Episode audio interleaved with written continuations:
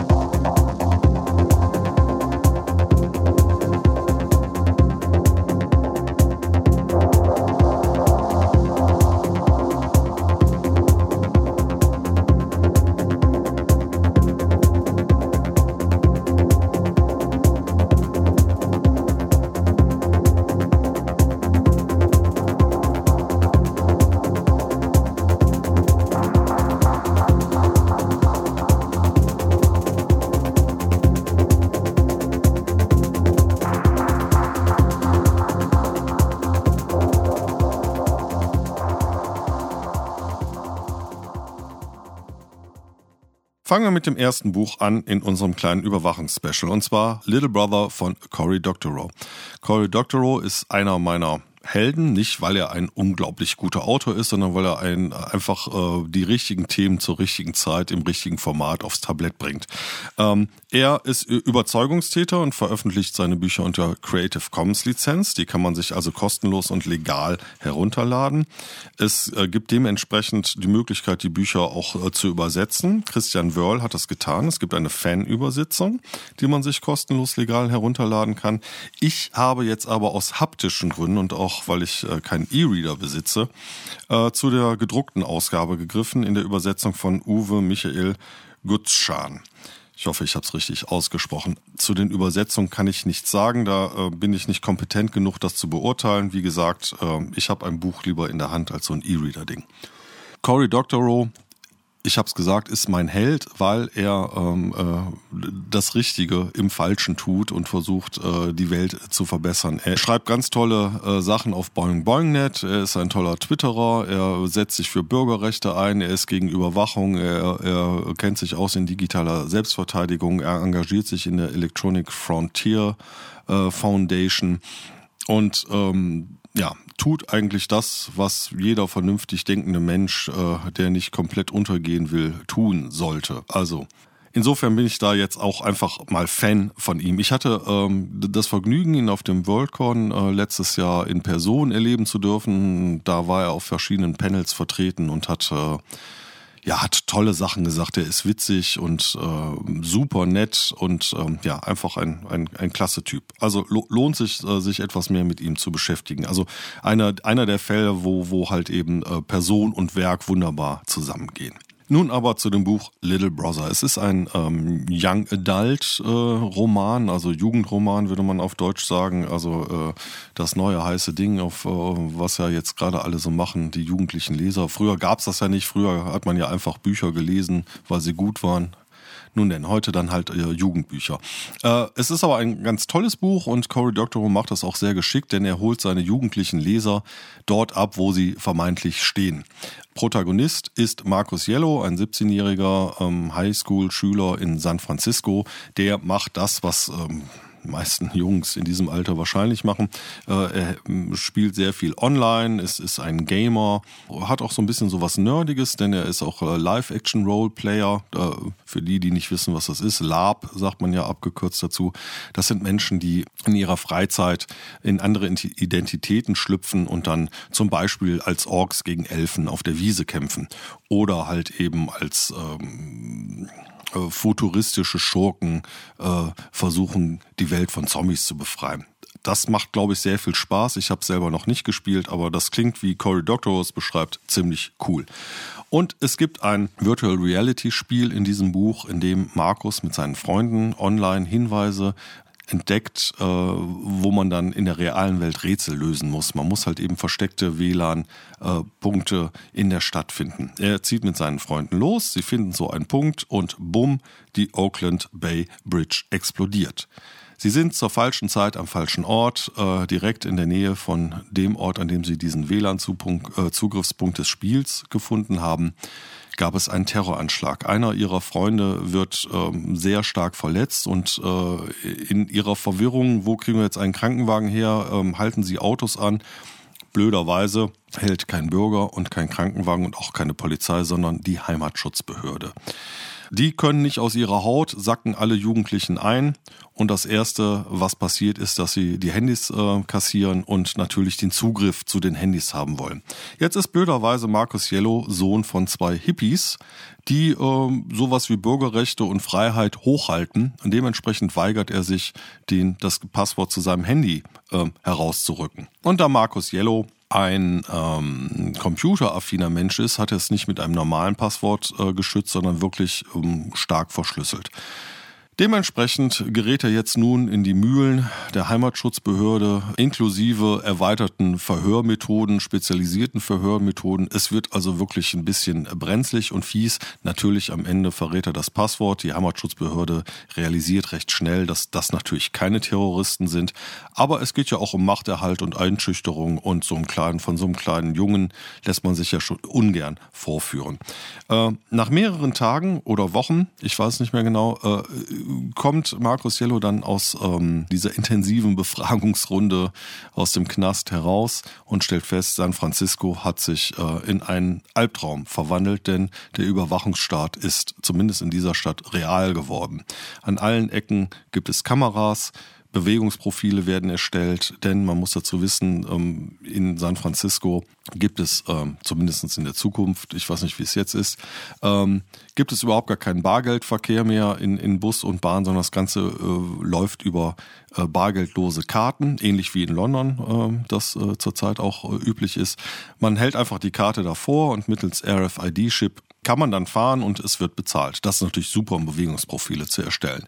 Ähm, auch Autos haben ähnliche Karten, Nummernschilder werden gescannt und im Großen und Ganzen ist also das, was sich heute, heutzutage schon abzeichnet an Überwachungswahn, ein wenig extrapoliert in die Zukunft. Interessant ist, dass plötzlich die Hippie-Eltern das eigentlich gar nicht so schlimm finden, weil sie sagen lieber überwacht als tot. Und daraus äh, bezieht der Roman dann auch über weite Strecken seinen Reiz, dass Markus Yellow versucht, die Rechte, für die seine Eltern früher mal eingetreten sind, jetzt zu verteidigen, während sein Vater äh, als Hippie zwar darunter leidet, dass er stark überwacht wird, aber lieber überwacht als tot.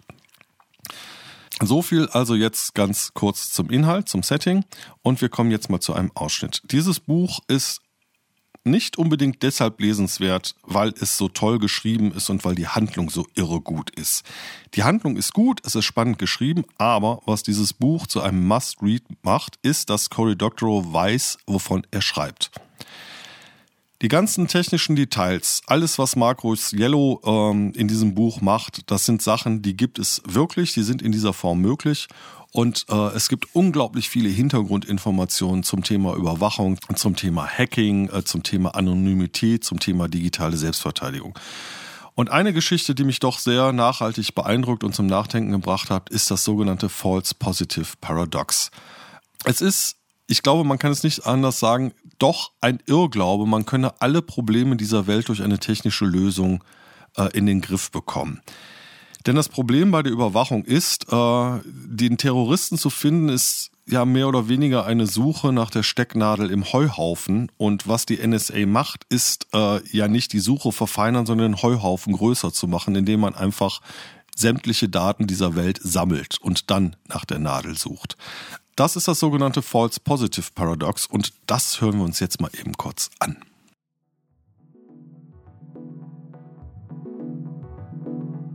Falls du jemals auf die hirnverbrannte Idee kommen solltest, einen automatischen Terroristendetektor zu bauen, dann gebe ich dir jetzt eine Mathe-Lektion, die du unbedingt vorher lernen musst. Es geht dabei um das False Positive Paradox. Und das ist echt super. Nehmen wir einmal an, es gibt eine völlig neuartige Krankheit, genannt Super-AIDS. Nur ein Mensch von einer Million bekommt Super-AIDS. Du entwickelst einen Test zur Super-AIDS-Erkennung, der zu 99 Prozent genau ist. Das heißt, in 99 Prozent der Fälle gibt er das korrekte Ergebnis an. Ja, wenn die Person infiziert ist und Nein, wenn die Person gesund ist. Den Test machst du mit einer Million Menschen. Einer von einer Million hat Super-AIDS. Bei einer von 100 Personen ergibt der Test ein False Positive Ergebnis. Das heißt, er behauptet, jemand hat Super-AIDS, obwohl der Mensch völlig gesund ist. Genau, das bedeutet nämlich zu 99% genau. 1% ist falsch. Was ist 1% von einer Million? Eine Million geteilt durch 100 gleich 10.000. Die Aussage war, eine Person von einer Million hat Super-AIDS. Das heißt, wenn du eine Million willkürlich ausgewählte Personen testest, wirst du wahrscheinlich eine mit tatsächlichem Super-AIDS finden. Aber dein Test weist nicht eine Person aus, die angeblich Super-AIDS hat, sondern 10.000. Dein zu 99% genauer Test funktioniert also mit einer Fehlerquote von 99,99%. Das ist das False Positive Paradox. Wenn du nach etwas wirklich Seltenem suchst, muss die Genauigkeit deines Tests der Seltenheit des Gesuchten entsprechen. Wenn du versuchst, auf einen einzelnen Pixel deines Bildschirms zu zeigen, ist ein gespitzter Bleistift ein geeigneter Gegenstand dafür. Die Bleistiftspitze ist viel kleiner, also genauer, als die Pixel aber eine Bleistiftspitze eignet sich nicht dazu, auf ein einzelnes Atom zu zeigen. Um auf dem Bildschirm ein einzelnes Atom zu zeigen, bräuchtest du ein Gerät, also einen Test, dessen Spitze die maximale Dicke von einem Atom hat. Jetzt weißt du also, was das False Positive Paradox ist. Und hier nun, wie es sich auf Terrorismus anwenden lässt. Terroristen sind sehr selten. In einer Stadt mit 20 Millionen Einwohnern wie New York gibt es vielleicht ein oder zwei Terroristen. Sagen wir allerhöchstens 10. 10 geteilt durch 20 Millionen gleich 0,00005 Prozent. Ein Zwanzigtausendstel von einem Prozent. Und das ist wirklich verdammt selten. Jetzt nehmen wir mal an, du hast eine Software, die sämtliche Bankdaten, Mautdaten, Daten des öffentlichen Verkehrs oder Telefondaten der Stadt durchsuchen kann und mit einer 99-prozentigen Sicherheit Terroristen erkennt. Bei einer Größenordnung von 20 Millionen Menschen identifiziert ein Test mit der Genauigkeit von 99 Prozent 200.000 Personen als Terroristen. Doch in Wirklichkeit sind es nur 10. Um zehn Übeltäter zu finden, musst du also 200.000 unschuldige Menschen festnehmen und verhören. Und soll ich dir mal was sagen? Terroristentests sind weit entfernt von einer 99-prozentigen Genauigkeit. Sie liegen eher bei 60 Prozent, manchmal sogar nur bei 40 Prozent. Was das Ganze bedeutet? Das DHS war zum Scheitern verurteilt. Sie versuchten unglaublich kleine Ereignisse. Eine Person ist ein Terrorist mit völlig ungenauen Systemen zu erkennen. Ist es da ein Wunder, dass wir es schafften, so ein Chaos anzurichten? damit sollte doch eigentlich klar sein, warum Massenüberwachung per Definition äh, sehr viele Probleme mit sich bringt und äh, nur sehr wenig löst. Ähm, was bedeutet, ähm, ist es da ein Wunder, dass wir es schafften, so viel Chaos anzurichten? Nun, Markus Yellow hat eine ziemlich coole, subversive Idee. Äh, er kommt nämlich auf die Idee, diese RFID-Chips, die sich ja sehr leicht hacken lassen. Also da so vielleicht auch zum Thema ähm, RFID-Chips in äh, Personalausweisen. Das lässt sich alles wenn man etwas geschickt ist, ich kann es nicht, aber es gibt Leute, die es können, lässt sich das alles auslesen.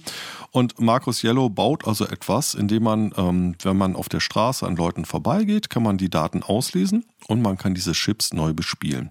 Und was sie machen, ist Karten tauschen. Also sie drängen sich an der U-Bahn an einem vorbei und lesen die Karte aus und dann drängen sie sich an dem nächsten vorbei und bespielen dessen Karte mit den Daten von den anderen. Das führt natürlich dazu, dass äh, die Bewegungsprofile plötzlich komplett absurd werden, was wiederum dazu führt, dass die ähm, Heimatschutzbehörde unglaublich vielen äh, Alarmen hinterhergehen muss und die Leute interviewen muss. Und das ist dann auch der Punkt, wo dann plötzlich der Hippie-Vater von Markus Yellow angehalten wird, mehrfach, äh, und so allmählich auch in Rage gerät. Das Buch entwickelt dann eine ungeheure Spannung und Dynamik, also es wird auch richtig fies und gemein am Ende. Ähm, er nimmt im Prinzip auch das, was wir, was wir über die Foltermethoden der CIA wissen, äh, greift er da auch nochmal auf. Und das Ende ist auch echt gelungen. Denn Markus Yellow, natürlich gibt es so eine Art Happy End. Der Überwachungswahn wird ein wenig zurückgefahren. Aber so richtig cool ist es alles nicht. Es bleibt immer noch der Beigeschmack.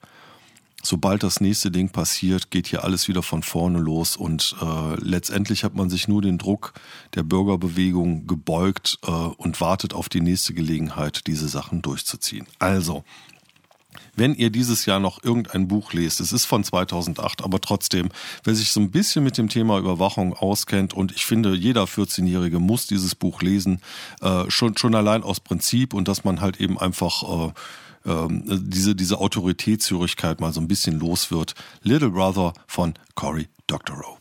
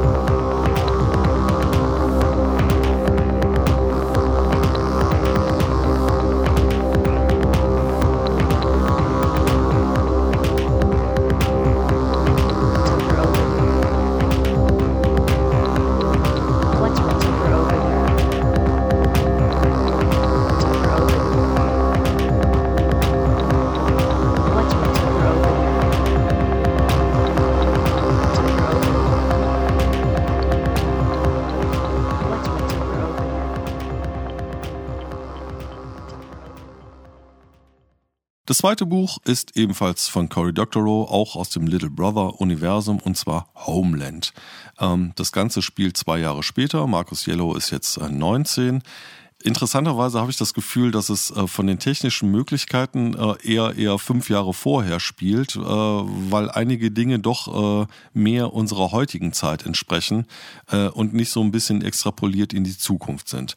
Ich habe Homeland gelesen und hatte nach dem ersten Lesen das Gefühl, okay, kann man lesen, muss man aber nicht greift im Prinzip mehr oder weniger die Sachen aus äh, Little Brother auf und ähm, beleuchtet sie nochmal von einer anderen Sparte.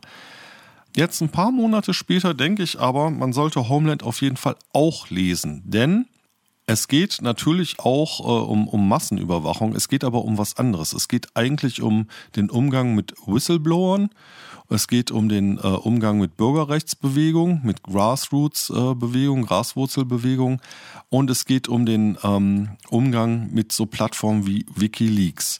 Wir ähm, erleben ja gerade in Amerika, dass kritische Stimmen immer stiller werden und auch immer ja die einige Teile der Regierung äh, dafür sorgen, dass es nicht zu viele kritische Stimmen gibt.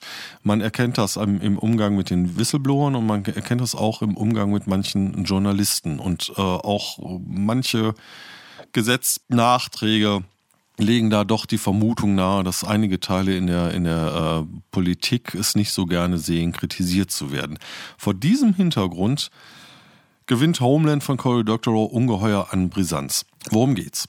Marcus Yellow ist auf dem Burning Man Festival, ist so ein bisschen in der Hacker-Szene verwurzelt, hat, genießt natürlich seinen Ruhm äh, aus den äh, Vorgängen in, in Little Brother und ihm wird ein USB-Stick zugespielt mit sehr brisantem Material. Letztendlich sowas, was man auf Wikileaks finden würde. Eine Whistleblowerin ähm, spielt ihm zu, was äh, regierungsnahe Unternehmen so alles treiben, um ihre Interesse, Interessen durchzusetzen. Ja, Markus Jello steht vor dem Problem, okay, was mache ich mit, diesem, äh, mit diesen Daten?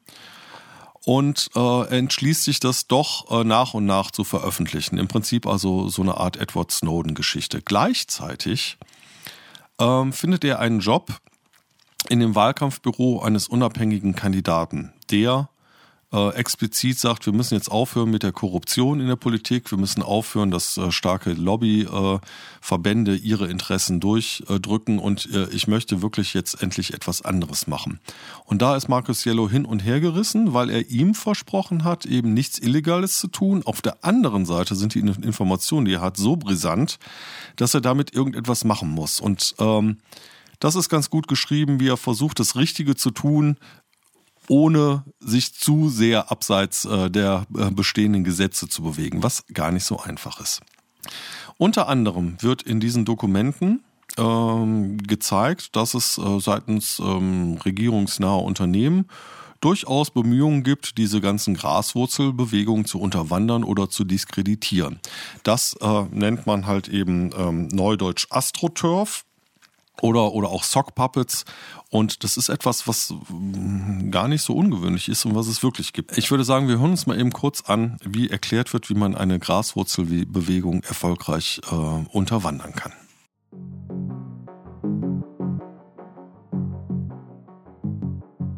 Jeder hat schon mal von Grassroot Movements oder Graswurzelbewegungen gehört. So nennt man es, wenn sich ganz gewöhnliche Leute für ein politisches Ziel engagieren und nach Gerechtigkeit verlangen. Das bizarre Gegenstück zu Grassroots ist Astroturf. Kunstrasen. Das sind gefakte Bewegungen, die von Parteien der Regierung, Werbeagenturen, Geheimdiensten und anderen finsteren Gestalten initiiert werden, sofern da in der Praxis überhaupt ein Unterschied besteht. Bei einer Kunstrasenbewegung finden sich also Hunderte oder sogar Tausende ganz normaler Leute zu Demonstrationen zusammen, schreiben Leserbriefe und Protestbriefe an ihre Kongresszombies, ihren Stadtrat oder die Schulbehörde, was Leute eben so machen, wenn ihnen was wichtig ist. Bloß, dass die normalen Leute in diesem Fall bezahlt sind. Sie sind Darsteller einer gigantischen Inszenierung, in der sich gekaufte Statisten als gewöhnliche Bürger ausgeben, die ganz zufällig lieber ein Ölfeld anstelle eines Naturschutzgebiets vor der Tür hätten. Diese ganzen Imitate glaubhaft als echte Menschen mit echten Anliegen auszugeben, kostet aber leider eine Menge Geld. Am günstigsten fährt man, wenn man einfach Sockenpuppen verwendet. Eine Person legt sich mehrere Fake-Accounts im Netz an, die alle vorgeben, jemand anderes zu sein, aber leidenschaftlich derselben Meinung sind. Solche Spielereien nehmen manchmal echt kranke Züge an. Es kann auch passieren, dass eine Puppe auftritt, die nicht derselben Meinung ist wie der Rest. Dies aber auf so abstoßend dämliche Art und Weise vertritt, dass sie damit sich selbst und alle Anhänger ihrer Position diskreditiert. Und genau das ist ja auch beabsichtigt. So ein Puppenspieler zu sein, macht aber auch wieder Arbeit. Man muss ja seine ganzen Identitäten getrennt halten und daran denken, was sie jeweils über sich und ihre Ziele behauptet haben. Schließlich möchte man nicht, dass die angebliche Hausfrau aus dem Vorort auf einmal über Sachen plaudert, die eigentlich nur der angebliche Fernfahrer wissen kann. Wenn man also mehrere Fake-Accounts gleichzeitig steuern möchte, braucht man dazu die richtigen Tools, um nicht den Überblick im Who is Who seiner kleinen erfundenen Welt zu verlieren. Und genau sowas nennt sich Persona Management.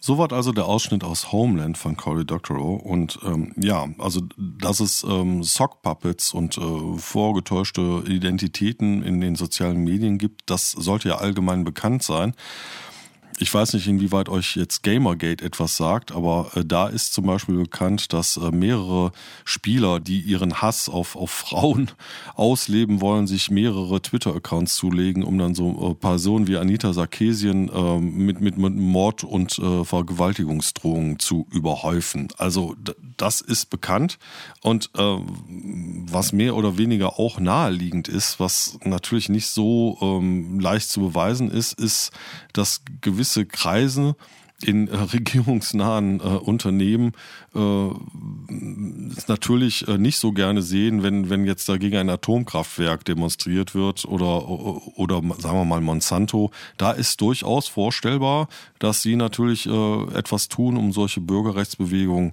äh, durcheinander zu bringen. Eine meiner Lieblingsverschwörungstheorien zurzeit äh, ist, äh, dass es diese ganze Pegida-Geschichte nur äh, gibt, um von den TTIP-Verhandlungen abzulenken. Äh, das möchte ich natürlich in den, in, ins, ins, ins Reich der Verschwörungstheorien verweisen. An sowas glaube ich nicht. Aber das wäre zum Beispiel so ein Szenario, äh, was Cory Doctorow hier in Homeland entwirft. Und er tut das ziemlich gut und es ist auch erschreckend und äh, es lohnt sich darüber nachzudenken. Wir begegnen in, in Homeland dann wieder dieser äh, Verhörspezialistin des Heimatsschutz, die den armen Markus Yellow in, in Little Brother so gequält hat. Und äh, auch hier ist wieder interessant, äh, wie, wie letztendlich unantastbar sie eigentlich ist. Äh, weil ähm, von Gesetzes wegen und weil die Regierung es so will, diese Leute halt einfach nicht zur Rechenschaft gezogen werden. Und das wiederum ist dann auch die Parallele zu dem ähm, zu den CIA-Folterberichten, die veröffentlicht wurden, denn es äh, sitzt genau eine Person äh, wegen dieser ganzen Foltergeschichten in Haft und das ist der Whistleblower, der die ganze Sache ähm, ans Tageslicht gebracht hat. Ähm, insofern ein hochaktuelles Buch, Homeland äh, von Cory Doctorow. Wie gesagt, ich schätze Cory Doctorow sehr. Er ist mein Held für alle Zeiten, einfach für das, was er tut und für das, was er ist. Man muss ein bisschen dazu sagen, sein Schreibstil ist nüchtern, wenn nicht sogar etwas spröde. Äh, ich lese die Bücher von Dr. Rowe wegen dem, was in den Büchern passiert und wegen den Informationen, äh, die er für mich bereithält. Ich lese sie nicht, weil es besonders ausgefeilt dramaturgische irre Plots gibt oder es irgendwie sprachlich auf einem Wahnsinnsniveau wäre. Aber und das ist ja, muss man ja ihm auch zugute halten. Er schafft es halt eben, eine, eine, eine gute Story und, und äh, einen, einen, einen tollen Zeitbezug hinzukriegen, ohne dass es irgendwie komisch ist. Und es äh, hat mich zutiefst bewegt. Also Homeland kann man lesen, man sollte aber auf jeden Fall Little Brother gelesen haben.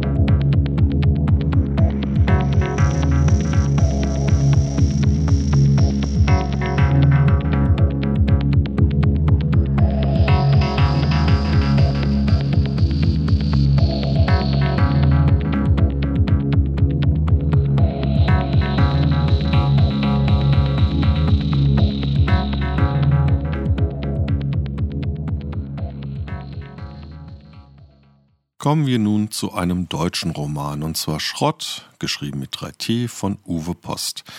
Das ist ein wunderbar sarkastisch, zynischer, satirischer Abgesang auf den um sich greifenden Überwachungswahn und die fortschreitende Privatisierung, auch die fortschreitende Privatisierung der Sicherheit. Das Setting ist ähm, schlicht und greifend irre genial. Wir schreiben das Jahr 2022 und ähm, ja, der Bund hat mehr oder weniger eigentlich kein Geld mehr, um für die Sicherheit zu garantieren. Geld für die Polizei ist nicht mehr da.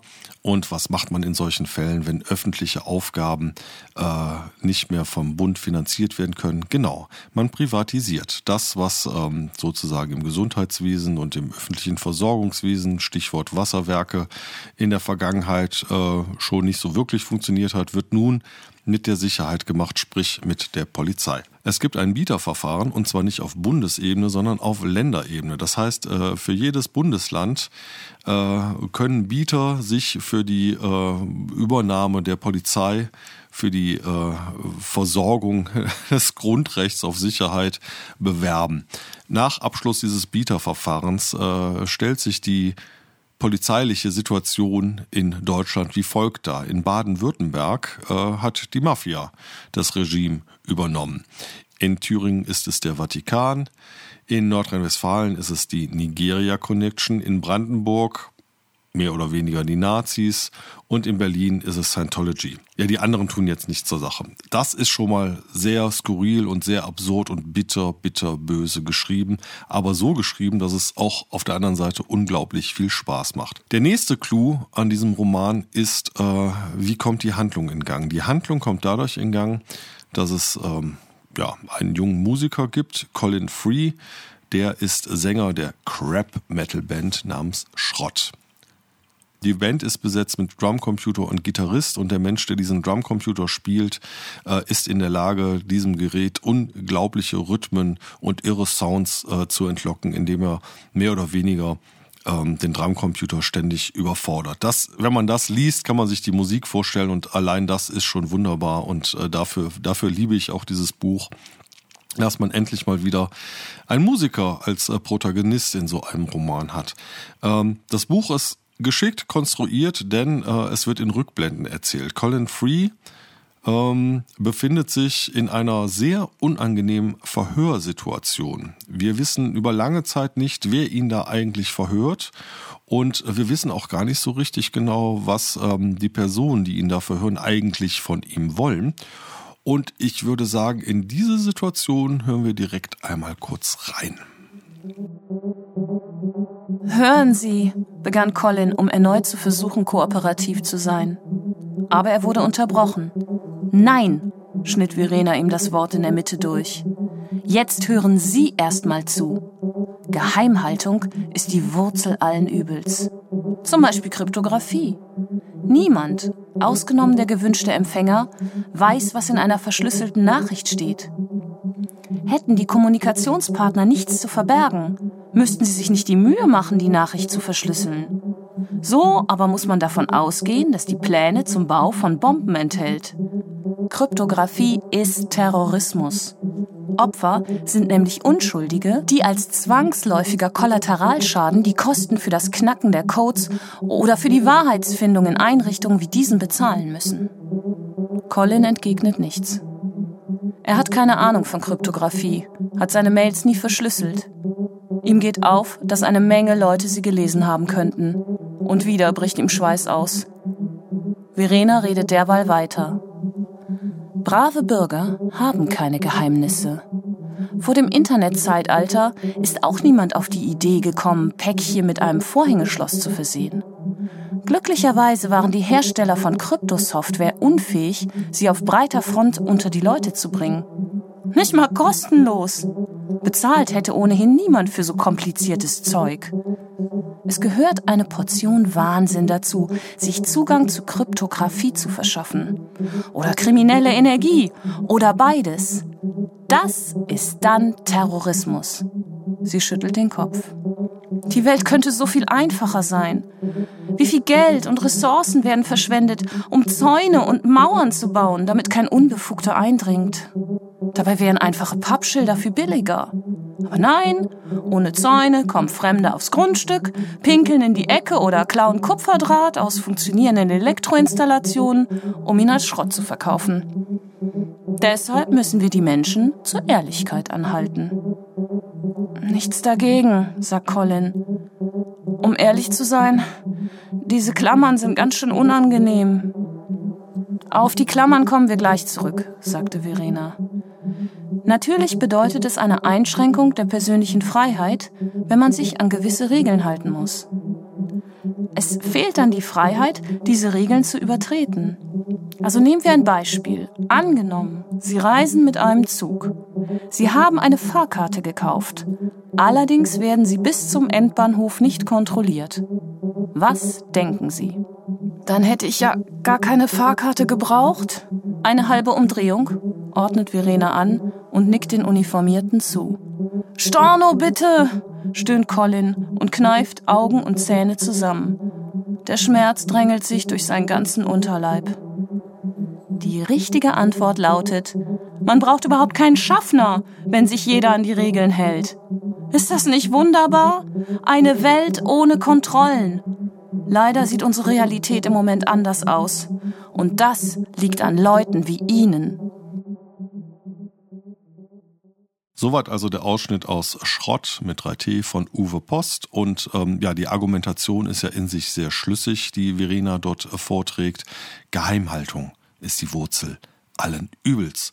Als ich das Buch Ende letzten Jahres gelesen habe, habe ich schallend laut gelacht. Das Lachen ist mir leider inzwischen im Hals stecken geblieben, als die Forderungen nach äh, den Verboten von Kryptographie jetzt doch immer wieder lauter geworden sind und die Forderungen nach Hintertüren, dass der Staat unbedingt zu jeder Zeit in der Lage sein muss, sämtliche Kommunikation mitlesen zu können. Das ist sehr diskutierenswürdig, meiner Meinung nach. Ähm, das tun wir aber an anderer Stelle und nicht hier. Was mir an diesem Buch besonders gut gefällt, ist, ähm, Uwe Post hat ja ähm, ein, ein Händchen für diese satirischen, grotesken Situationen.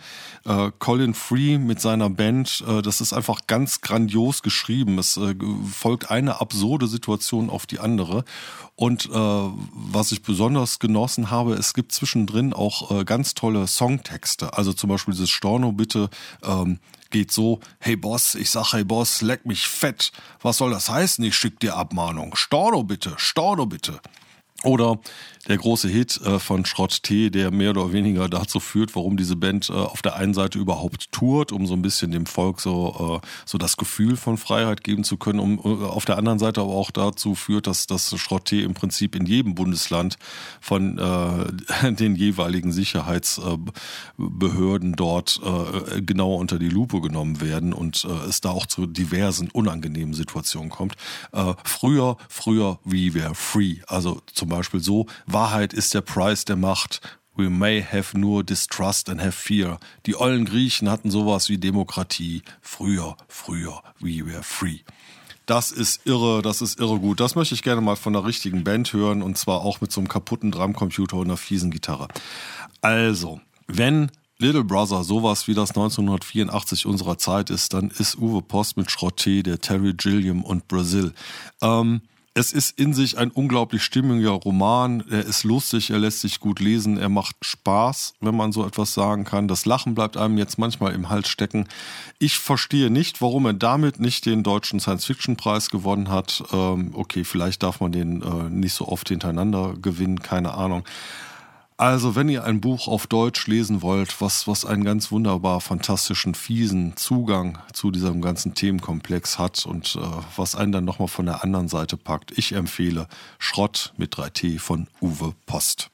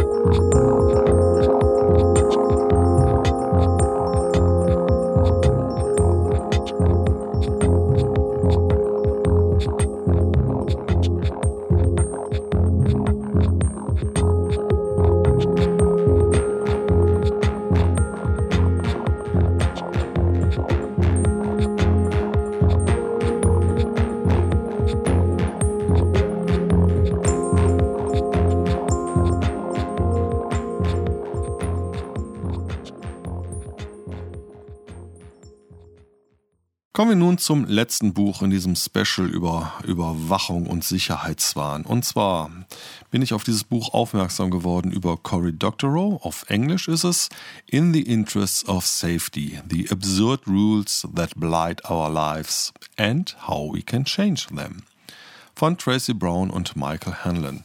Die beiden haben sich auf den Weg gemacht, um einmal zu hinterfragen, was eigentlich hinter diesem immer stärker um sich greifenden Sicherheitswahn und äh, Gesundheitshysterie steht und äh, welche Grundlage eigentlich diese ganzen Regeln haben, die vermeintlich äh, für unsere Sicherheit und für unsere Gesundheit sorgen sollen.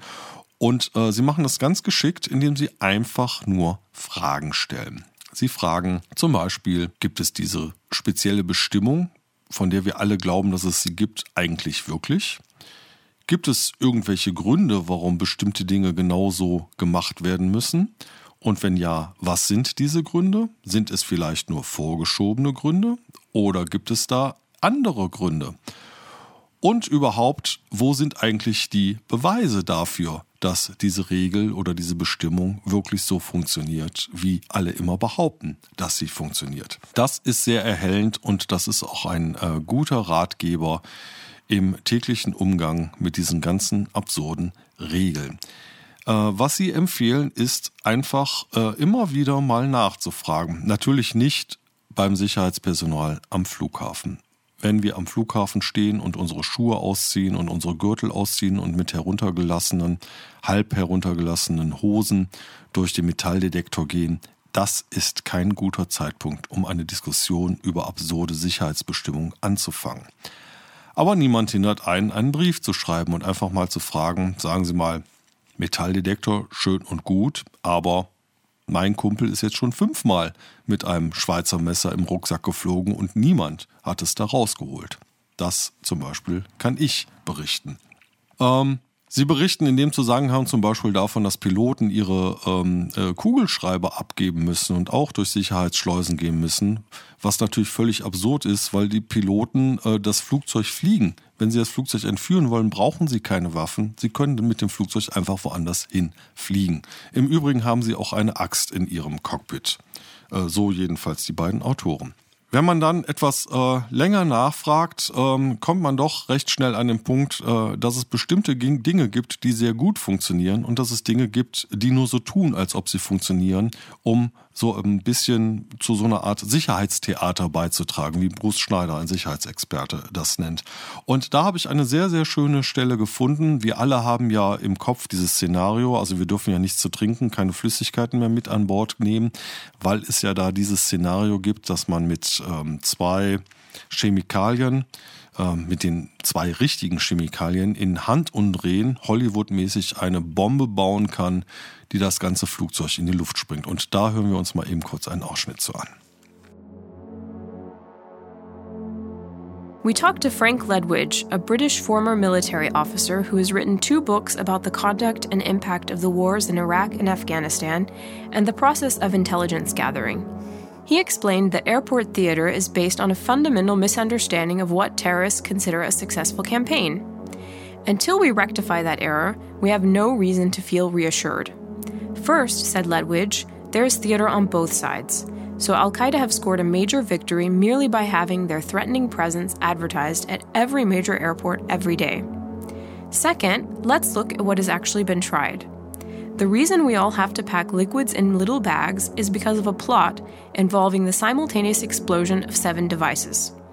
Tests demonstrated that it could not have succeeded, since the conditions for making such bombs were not present, nor were the skills. Of the two attacks that actually took place in 2001 and 2009, one person succeeded in producing a fizzling shoe, and the other set his undies on fire, and, I believe, seriously damaged his genitals.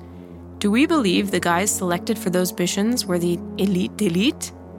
Which brings us to the third point. Soldiers, resistance fighters, terrorists, insurgents need five things to prosper in a complex attack will, equipment, intelligence in all senses, and planning. Counterintelligence, operational security, all brought on by good training. A bit of luck is nice too. So maybe six. It's not easy to get all of these, or indeed any one of them.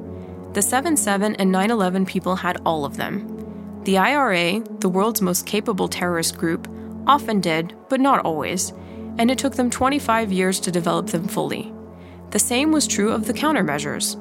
The UK based terrorists we have now are, as a Muslim army officer friend of mine said, straight out of Four Lions, a comedy film in which inept, aspiring terrorists train for an attack based on what they have seen about suicide bombers on TV. Perhaps the paradigm of popular culture influencing our low wattage jihadists is the case of the radio controlled car to be driven under the gates of an army base. Toy Story made real, or nearly real, by the so called Luton bombers. On the other hand, there is always the risk of a Mumbai type attack. Seriously competent, repeating the provision that all five qualities need to be present. Security checks don't trouble people like that, they work around or through them. But what about the deterrent effect? Don't all the security measures at least make it more awkward for the terrorists? Ledwidge thinks not. Someone really switched on will always be able to find go arounds. Sooner or later, the opposition will evolve that kind of person. The solution then is to disrupt, rather than try to impede, using poorly motivated staff and ever more intrusive bibbing and bombing machines.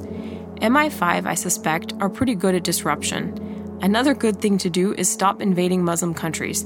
That would disrupt the will a bit. Soweit also der Ausschnitt aus In the Interest of Safety von ähm, Tracy Brown und Michael Hanlon. Was dieser Ausschnitt wunderbar zeigt, ist, ähm, dass Tracy Brown und Michael Hanlon doch sehr sorgfältig vorgehen. Also sie haben hier einen äh, ausgewiesenen Sicherheitsexperten interviewt und äh, wir erfahren eigentlich zweierlei. Wir erfahren zum einen, dass dieser Plot, äh, wir mixen zwei Chemikalien zusammen und dann explodiert das ganze äh, Flugzeug, eigentlich komplett irrealistisch ist. Das ist Hollywood-Kino. Wir erfahren aber auch, dass es natürlich auch ein bisschen um Theater geht. Es geht um äh, Theater auf Seiten der, Terroristen, die es inzwischen geschafft haben, allein durch Drohungen unser aller Leben ganz stark zu beeinflussen. Und es geht natürlich auch auf, äh, um Theater auf Seiten der ähm, Sicherheitsverantwortlichen, indem man halt eben sagt, hier, hallo, schaut, wir haben Sicherheitsvorkehrungen und deswegen macht es keinen Sinn. Ähm, äh, hier irgendetwas zu versuchen. Äh, es, es gibt einen sehr schönen Satz in, äh, in diesem Buch, nämlich schaut her, seit 20 Jahren verhindern wir erfolgreich Alienangriffe auf die Erde. Ihr wollt einen Beweis? Nun, wie viele Angriffe hat es denn bisher gegeben? Ich finde, das ist ein, ein, ein ganz schönes Bild für die Situation, in der wir uns im Moment befinden. Wir sind ganz stark darauf angewiesen, ähm, das zu glauben, was äh, uns Sicherheitsexperten erzählen. Und wir haben äh, kaum noch Möglichkeiten, das Ganze zu hinterfragen. Mit diesem Buch kriegen wir eine wunderbare Handreichung, wie wir eigentlich vorgehen können und versuchen können, ein, ein wenig von unserer Freiheit wieder zurückgewinnen. Wie wir äh, allmählich vielleicht doch an den Punkt kommen können, dass wir an ähm, Tankstellen wieder telefonieren können, dass äh, wir mit unseren Kindern äh, äh ohne Probleme im Schwimmbad äh, schwimmen können, dass wir ein bisschen wieder entspannter sind, wenn es darum geht, dass äh, wer von wem eigentlich Fotos macht und dass wir lernen, ähm, zu unterscheiden zwischen den gefühlten Gefahren und den echten Gefahren. Denn machen wir uns nichts vor, es gibt echte Gefahren, nur lauern die eben an anderen Orten als, als, als an denen, wo wir sie vermuten. Und das schätze ich an diesem Buch auch sehr, dass nicht so getan wird, als sei Terror keine reale Gefahr, aber es hilft, das Ganze etwas ähm, ähm, einzuordnen. Und äh, was mir am besten gefallen hat, ist ähm, eigentlich die Argumentation, dass man ähm, da sind wir wieder am, am gleichen Punkt, dass man äh, nicht für alle Probleme dieser Welt eine technische Lösung hat, sondern dass man für menschliche Probleme im Prinzip äh, nur auch mit, mit, mit, mit Manpower und äh, mit Menschen eine, eine Lösung für diese Probleme erreichen kann. Also ich empfehle das Buch In the Interest of Safety von Tracy Brown und Michael Hanlon und damit kriegt man dann die Diskussion um, um, um Sicherheitswahn und Überwachungswahn auch äh, auf etwas solidere Füße gestellt. So, und damit sind wir auch am Ende dieser Sendung. Und ich bedanke mich natürlich wie immer bei den Sprecherinnen Doris Mücke und Jessica Di Napoli. Und ich äh, gebe zu, es hat mich doch auch ein bisschen äh, selber mit fortgerissen und ich habe mich da auch zu dem einen oder anderen Spruch hinreißen lassen. Äh, ich hoffe, ihr kommt darauf klar. Die nächste Sendung, die 50. Sendung, ist dann wieder Science Fiction as usual. Ich finde aber dieses Thema sehr, sehr wichtig und ich finde, wir sollten da nicht äh, kollektiv zu schweigen, denn dann entscheiden andere darüber, wie unsere Zukunft aussieht. Ich werde zum Themenkomplex äh, Science Fiction und Überwachung und äh, wie gehen wir damit um auf dem DortCon einen ähm, kleinen Vortrag, Panel, Diskussionsrunde halten. DortCon 21. und 22. März in Dortmund. Ich würde mich freuen, den einen oder anderen da zu sehen und dann können wir gerne diskutieren, äh, ob ich da jetzt äh, schon komplett paranoid geworden bin oder ob wir vielleicht gemeinsam irgendwas gegen den Überwachungswahn tun. So, in diesem Sinne hat das letzte Wort Bruce Schneider aus dem Nachwort von Cory Doctorow's Little Brother. Die Privatsphäre gegen Sicherheit einzutauschen, ist ja an sich schon dumm. Aber wenn man dann nicht mal echte Sicherheit bekommt, ist das Ganze noch dümmer. In diesem Sinne, fahrt vorsichtig, guten Abend.